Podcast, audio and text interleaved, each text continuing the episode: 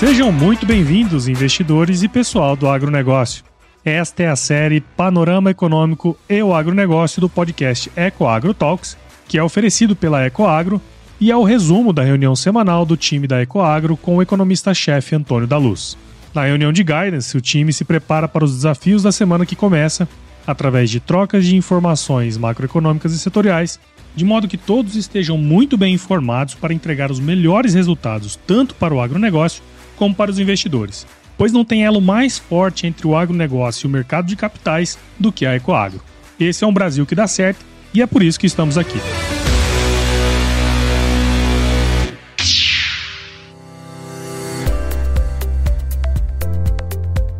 Olá, investidores! Olá, pessoal do agronegócio. Que bom, que bom tê-los conosco no nosso panorama semanal, que é um oferecimento da Ecoagro, a maior securitizadora do agro do Brasil. Nós estamos na semana do dia 23 ao dia 27 de outubro de 2023, ou seja, estamos nos encaminhando para o final do mês e temos uma semana é, que promete ser, de novo, bastante com bastante turbulência, como foi a semana passada. Afinal de contas, semana passada nós encerramos com perdas bastante significativas eh, nas bolsas mundiais, refletindo não a bolsa em si, mas a, o, o mau humor e o estado da arte da economia global, que sim, não está bem.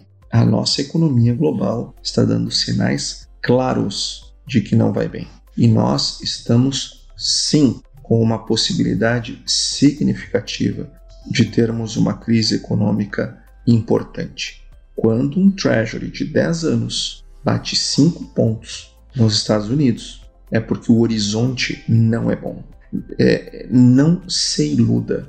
Se tem uma coisa que nós temos feito aqui semanalmente na nossa reunião de guidance, é trazer para você a realidade. E essa realidade você pode confirmar com o que a gente fala e o que acontece. Daqui a pouco tem uma semana boa, alguém no Fed dá uma fala positiva, fica todo mundo com a expectativa de que os juros vão começar a cair. E aí o que acontece? Logo em seguida, vem dados econômicos, mostra que, aqui, que aquela impressão do membro do Fed estava totalmente equivocada, volta o mau humor, as bolsas desabam, volta tudo para estacar zero. Há quantas semanas as coisas estão assim? Eu pergunto para você, sobretudo aquele que está aqui toda semana, há quantas semanas nós estamos falando deste problema? E aí, daqui a um pouco, alguém dá uma declaração que é positiva, interpretada como positiva, ou é, ou é demasiadamente otimista mesmo, e aí é, o mercado se ilude, porque o mercado gosta de ilusão, gente. O mercado gosta da ilusão. E tem uma razão para isso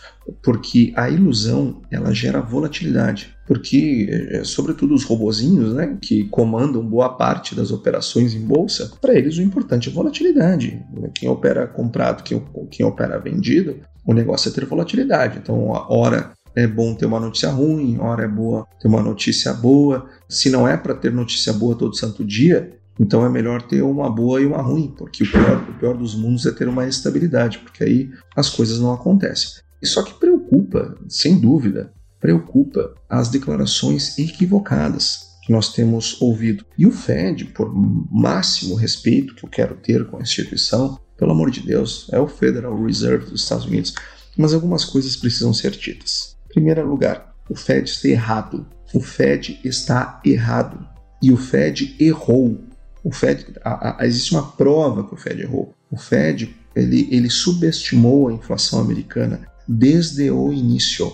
Demorou muito para começar a subir os juros. O Fed já deu demonstrações grosseiras de erro e começou a, a, resolver os problemas, não há dúvida. Só que nas últimas semanas, especialmente nas últimas duas, e nesta em particular que passou, eu acho que os erros subiram para níveis muito graves. Se não, vamos lá. O, o, nós, quando, quando tivemos os juros nos Estados Unidos, que aí é feito pelos investidores profissionais, que a gente que sabe o que está fazendo, que a gente está botando o seu business no, no, no jogo, é gente que está fazendo transação, é gente que está olhando para sua, sua carteira, para o seu fundo no longo prazo, ou seja, gente profissional, gente que não é, não, não são os, os bagrinhos, estamos falando de gente que, que, que faz a, a roda da economia girar. Quando essas pessoas trazem uma percepção de preocupação para a economia, eles trazem lá no, no, no Treasury de 10 anos, que bateu 5 nessa semana que passou. É verdade que não se sustentou acima de 5, mas bateu 5 na semana que passou. A última vez que isso tinha acontecido tinha sido em 2007, ou seja, antes da grande crise de 2008-2009.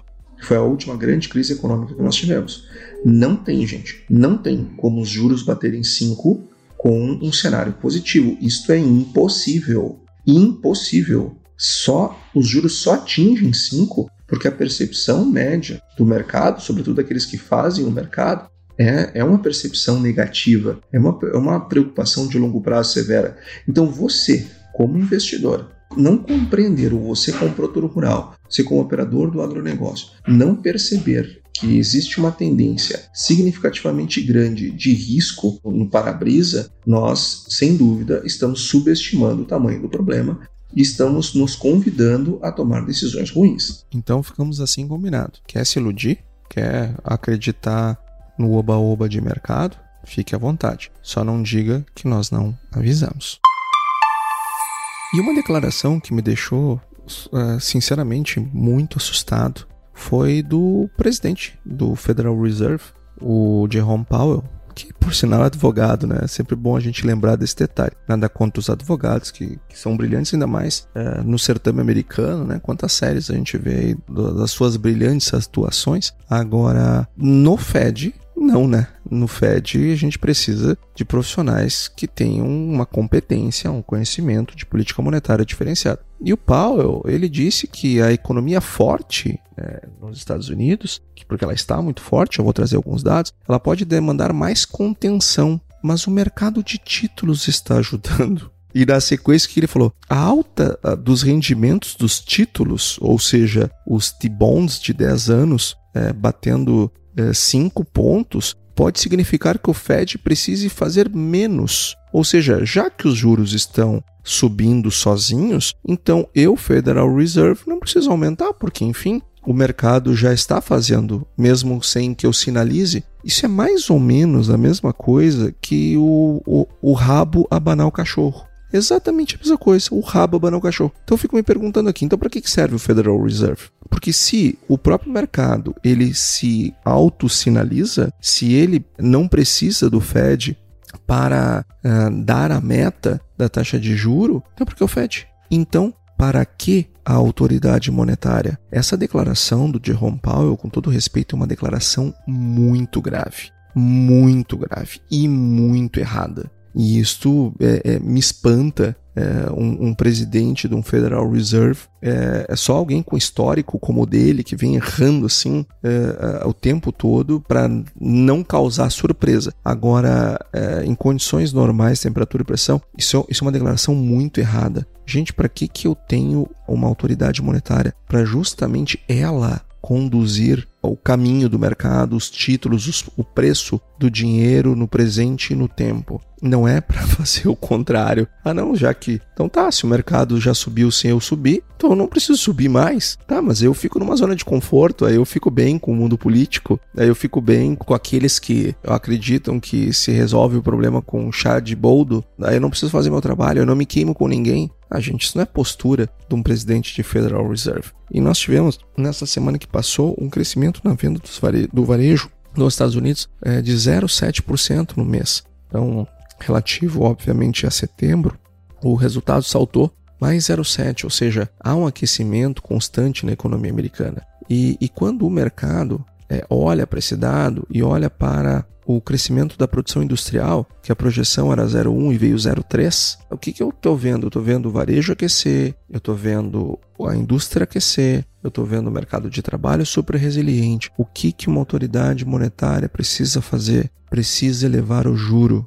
mas ela não eleva, ela não elevou os juros na última rodada uh, e fica com esse lero-lero de vai subir, não vai subir. O que, que o mercado faz autonomamente? Porque o, o Jerome Powell não está botando skin in the game, não é o dinheiro dele, né? Agora, quem está botando skin in the game, que, que, que, o que, que o mercado está fazendo? Bom, se a autoridade monetária não faz o que ela tem que fazer, faço eu, vou subir o juro, vou subir o juro, e subir o juro. E tá lá, cinco pontos. E de novo, eu sei que eu já vou falar isso pela terceira ou quarta vez nessa reunião de guidance, mas eu quero deixar registrado o bom é, do podcast, que ele é para sempre, né? Não tem como o mercado estar com uma perspectiva positiva para a economia, precificando os treasuries de 10 anos nos Estados Unidos em 5 pontos percentuais. Não tem como. Não tem como. Isto é impossível. Estou dizendo que vai vir uma grande crise econômica, tipo a que veio 2008 e 2009? Não, não é isso que eu estou dizendo. O que eu estou dizendo é que a percepção do mercado é ruim. Ela não é boa, ela é ruim. E, e, se a percepção do mercado é ruim, você como investidor, você como operador do agronegócio, precisa tomar posições defensivas. E tá aí, o EGAF11, nosso Fiagro, que paga todo mês um, excelente é, rendimento, é, DI mais 4, é, são opções como essas, num setor que vai crescer mais do que 12% nesse ano, está entre as possibilidades defensivas num momento como esse além, evidentemente, de todas as, as operações que são lastreadas tanto em inflação quanto em, eh, em, em, papéis de títulos públicos. Agora, a boa notícia que veio essa semana, pra, olha só, eh, nós viemos falando aqui nas nossas reuniões, os, os dois polos estão muito complicados. Eu tenho de um lado o Ocidente com um monte de problema, eu tenho o Oriente lá com a China com muito problema. Tivemos uma notícia horrível da China essa semana, que a, a sua grande a, incorporadora, a Country Garden, ela anunciou um novo calote é, de debenture. Agora, tirando essa notícia, nós só tivemos notícias boas da China essa semana. Ou seja, essa era uma semana que tinha tudo para o mercado bombar não fossem as declarações equivocadas do Fed e a percepção do próprio mercado. O mercado está percebendo que o Fed está perdendo a mão. Afinal de contas, as vendas no varejo chinês eles, elas cresceram e cresceram acima do que o mercado estava esperando. O resultado anualizado veio está em 5,5% de crescimento. O resultado anterior estava 4,6, ou seja, nós tivemos uma aceleração e uma aceleração acima da perspectiva. E também nós tivemos o PIB da China, que em 12 meses está em 4,9. A projeção era 4,4, ou seja, o, o, a, a, economia chinesa desempenhou melhor do que o mercado estava esperando, o, trazendo logicamente um conforto para as preocupações que lá existem, que não são pequenas, mas pelo que a gente está observando aqui nos dados econômicos, elas é, é uma preocupação concentrada no setor imobiliário chinês, que pode sim no limite, é, se cair no buraco negro, puxar o, o, sistema financeiro chinês. Aí nós vamos ter que ter outra conversa. Agora, por enquanto, é uma questão localizada. Produção industrial chinesa também teve dado divulgado, um crescimento de 4,5%, manteve né, no, no anualizado 4,5%. Então, sem dúvida, uma notícia positiva uh, vindo da China, os resultados muito positivos uh, vindos, vindos da China. E quando nós olhamos o, o acumulado não em 12 meses, mas no ano, no ano de 2023, a China está com um crescimento de 5,2. Então, por enquanto, a China está entregando a sua meta de crescer 5% esse ano. Por enquanto, ela está entregando. Tomara que a próxima rodada de indicadores venham tão positivos quanto essa, trazendo uma perspectiva de que a China vai cumprir o seu crescimento de 5%, apesar de todos os problemas no setor imobiliário, o que é muito bom, sobretudo para nós do agro. Nós precisamos que a economia chinesa cresça. Afinal de contas, o crescimento da China é quem tem trazido um, um aumento da demanda interna e, consequentemente, uma maior demanda pelos produtos alimentares. A, a taxa de desemprego caiu na China, caiu pra, de 5,2 para 5, uh, o que é outro, um, outro indicador coincidente uh, do, do, crescimento econômico, da atividade. Então, a, a, tudo, tudo está mostrando que na China está havendo um, um crescimento mais significativo uh, e, consequentemente, mais, mais robusto do que se esperava e e a China está entregando. Então é uma, uma excelente notícia que veio da China. Lembrando que a China cansou de trazer más notícias agora há pouco e fez o mercado cair muito. Ou seja, se não fossem os problemas registrados nos Estados Unidos essa semana, nós teríamos um aumento da percepção de risco para a economia americana, nós teríamos tido uma, uma semana de ouro. Mas não, nós tivemos uma semana horrível, justamente pelo aumento da percepção de risco e pela orientação do timoneiro. O timoneiro está levando né, o barco para para as pedras e não tá, não parece estar tá muito preocupado com isso, o que agrava a, a percepção média do mercado. Ecoagro, o elo entre o agronegócio e o mercado de capitais.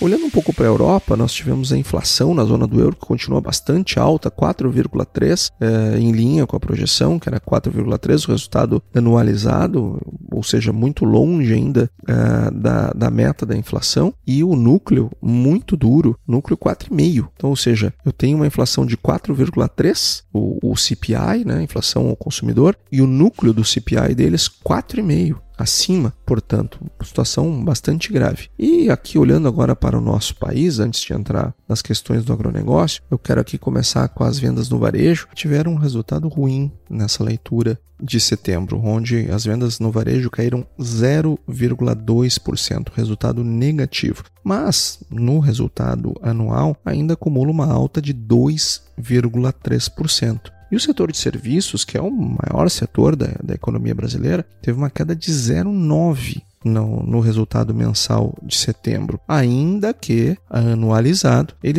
ele acumule uma alta de 9, ainda pegando o, aquele crescimento maior lá do início do ano, no primeiro semestre deste ano. Agora, quando nós pegamos o IBCBR, que é um antecedente do PIB, é uma proxy do PIB, ou é um índice de atividade do Banco Central, cuja correlação com o PIB não é muito boa, para falar bem a verdade, mas ok, ele dá uma boa, ele, ele dá uma boa diretriz do que está acontecendo. Se eu tenho vendas no varejo caindo, se eu tenho resultado de serviços caindo, eu vou ter IBCBR provavelmente caindo. Afinal de contas, uh, o setor de serviços é muito forte, muito grande, e nós tivemos uma queda de 0,77. É, a, uma queda além da expectativa, que era cair 0,30, caiu 0,77, mostrando um enfraquecimento uh, da economia brasileira que está acontecendo a olhos vistos nesse segundo semestre. Nós estamos desacelerando, até porque o efeito da safra brasileira, que é o que de fato está fazendo a economia crescer nesse ano, ela está ficando cada vez mais para trás. Então, é, eu tiro a safra, sobra indústria e serviços, é, sem o efeito indireto da safra, porque sim, uma safra aumenta a atividade industrial, uma safra aumenta a atividade de serviços. Só que no momento que eu, as coisas se normalizam em termos de entrada de safra, bom, aí os serviços e a indústria precisam contar com outras, com outros segmentos para poder impulsioná-los, o que não está sendo o caso. E também nós tivemos o resultado do IGP-10,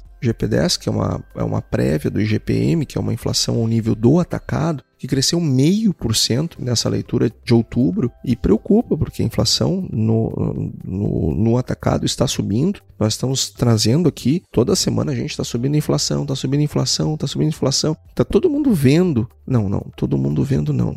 Todo mundo vendo não. O ministro da Fazenda, a quem eu elogiei na semana passada por uma bela declaração que ele deu no que diz respeito ao, ao fiscal, a necessidade de ajustar o fiscal, para ele não porque ele deu uma declaração horrorosa nessa semana dizendo que ele acredita que a inflação ficará dentro da meta em 2023. Gente, de que jeito, gente? De que jeito vai ficar para a inflação ficar dentro da meta? Ela tem que cair para 4,75. Nós já estamos com 5,19 subindo.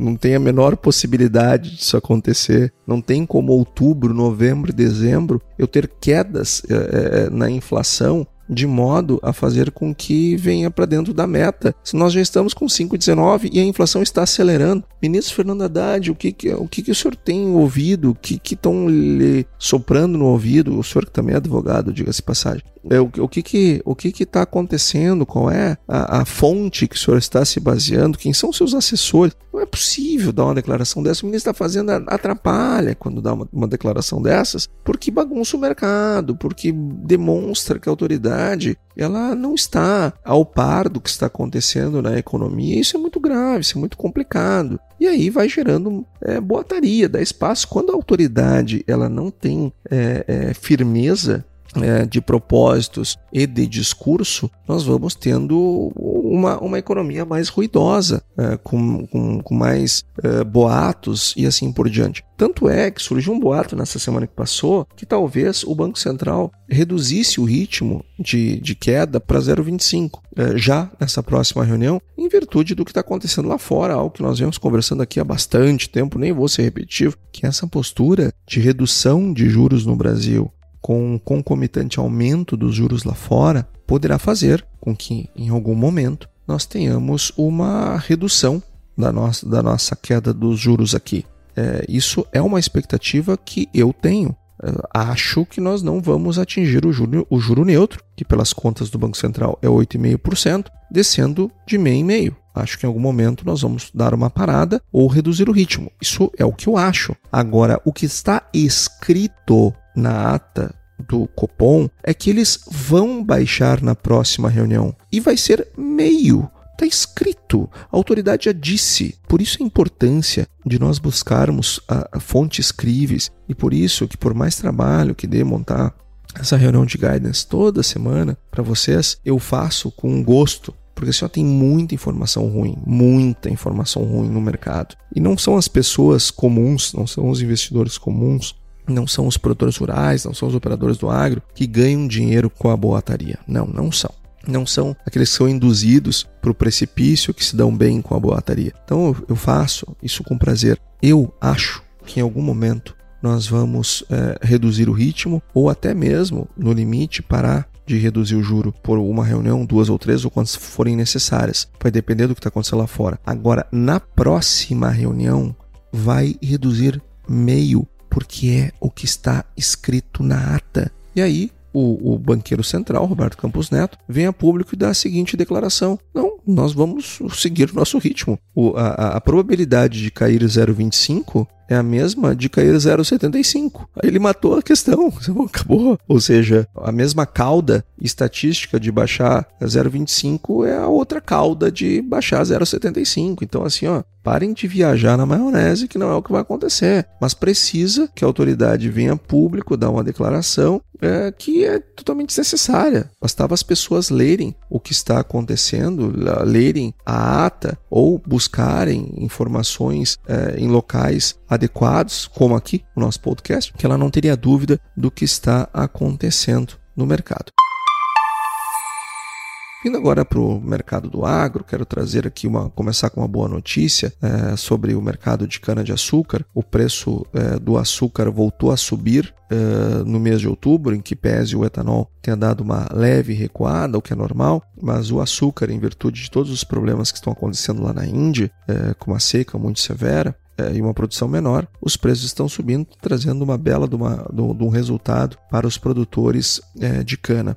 O café teve uma alta muito significativa, as bolsas dispararam tanto em Londres, tanto em Londres quanto em Nova York nessa semana que passou, puxado pelas preocupações com a oferta da produção no Brasil, no Vietnã, na Colômbia, é, concomitante aos baixos estoques mundiais. Então, nós tivemos aqui uma rodada de boas notícias. O Brasil já está com 30,1% da sua área de milho plantada, a primeira safra, evidentemente, e a safra de soja está com 19%. É, isso afasta uma preocupação do mercado em relação ao El Ninho. Muita gente preocupada com o El Ninho, querendo saber se vai conseguir plantar, se não vai conseguir plantar. Será que o Centro-Oeste vai ter umidade para plantar? Será que o Sul não está com excesso de umidade impedindo o plantio? Não, gente, não. É, é lógico que está mais desafiador, as janelas estão mais curtas. É, agora, o Centro-Oeste está plantando, o Sul está plantando, o Sudeste está plantando, está todo mundo plantando. Nossa safra 2024 está começando até este momento muito bem. E as previsões de chuva para as próximas duas semanas são positivas. No Rio Grande do Sul, Santa Catarina e Paraná, nós deveremos continuar com acumulados um pouco acima da média, e no Centro-Oeste nós as chuvas voltam. Então, com mais força, com mais contundência, o que é uma ótima notícia para todos nós. Nós tivemos também no mercado do boi gordo uma estabilidade nos preços, mas uma estabilidade ascendente, porque afinal de contas estamos vendo uma liquidez é, melhorando, escalas melhorando, as coisas estão andando bem melhor do que aquilo que se esperava uh, há um tempo atrás, ou seja, há uma melhora significativa. Os preços da soja e do milho dando oportunidades de travas para o ano que vem que nós recomendamos que não, que não sejam perdidas. Uh, houve uma aceleração no mês de setembro das vendas de soja futuro, ainda não estamos nos mesmos níveis do ano passado, mas estamos é, nos aproximando. Acredito que agora, em outubro, nós venhamos a igualar o resultado de venda futura para o ano que vem de soja, o que eu acho muito bom, porque do contrário nós deveremos ter um primeiro semestre bem difícil uh, uh, no próximo ano, em virtude do tamanho da nossa safra, ou então vamos ter que torcer para quebrar a safra, que é coisa que nós não vamos fazer nunca. Então a venda antecipada ela é uma forma de garantir que aqueles que precisam fazer caixa no primeiro semestre é, façam de maneira organizada e não de maneira trabalhada, que quando tem uma lá uma super oferta, mesmo que temporária, termina derrubando os preços. O preço do milho, claro, estamos com os Estados Unidos, acabou de colher, nós estamos é, terminando de colher a segunda safra, é natural que os preços nesse período eles sejam ruins, mas ali logo à frente, ali a partir de dezembro, nós acreditamos numa melhora nos preços do milho, é, atingindo seu ápice em fevereiro. Então, aqueles produtores que puderem armazenar e segurar para vender entre dezembro e fevereiro, nós acreditamos que vão ter panorama melhor de comercialização. Então, pessoal, esse foi o nosso panorama macroeconômico agronegócio essa semana, que é um oferecimento né, da Ecoagro. Nós que estaremos na sexta-feira no Congresso de Contabilidade é, do, do, no Rio Grande do Sul, fazendo uma palestra lá para os, os contadores e contabilistas. Também na segunda-feira nós faremos uma palestra para o, o programa corrente da pecuária, por videoconferência para o Brasil inteiro, além das nossas reuniões internas. Então, pessoal, essa foi a nossa reunião de guidance dessa semana. Espero que as nossas informações tenham sido bastante úteis e até a semana que vem. E aí, você gostou desse podcast? Se gostou, considere compartilhar este episódio com alguma pessoa que irá se beneficiar deste conteúdo e nos ajude a alcançar mais pessoas. O roteiro e apresentação deste episódio foi do economista-chefe da Ecoagro, Antônio da Luz, a produção do Agro Resenha e a edição do Senhor A. Saiba mais sobre a Ecoagro em www.ecoagro.agr.br. Ecoagro, o elo entre o agronegócio e o mercado de capitais.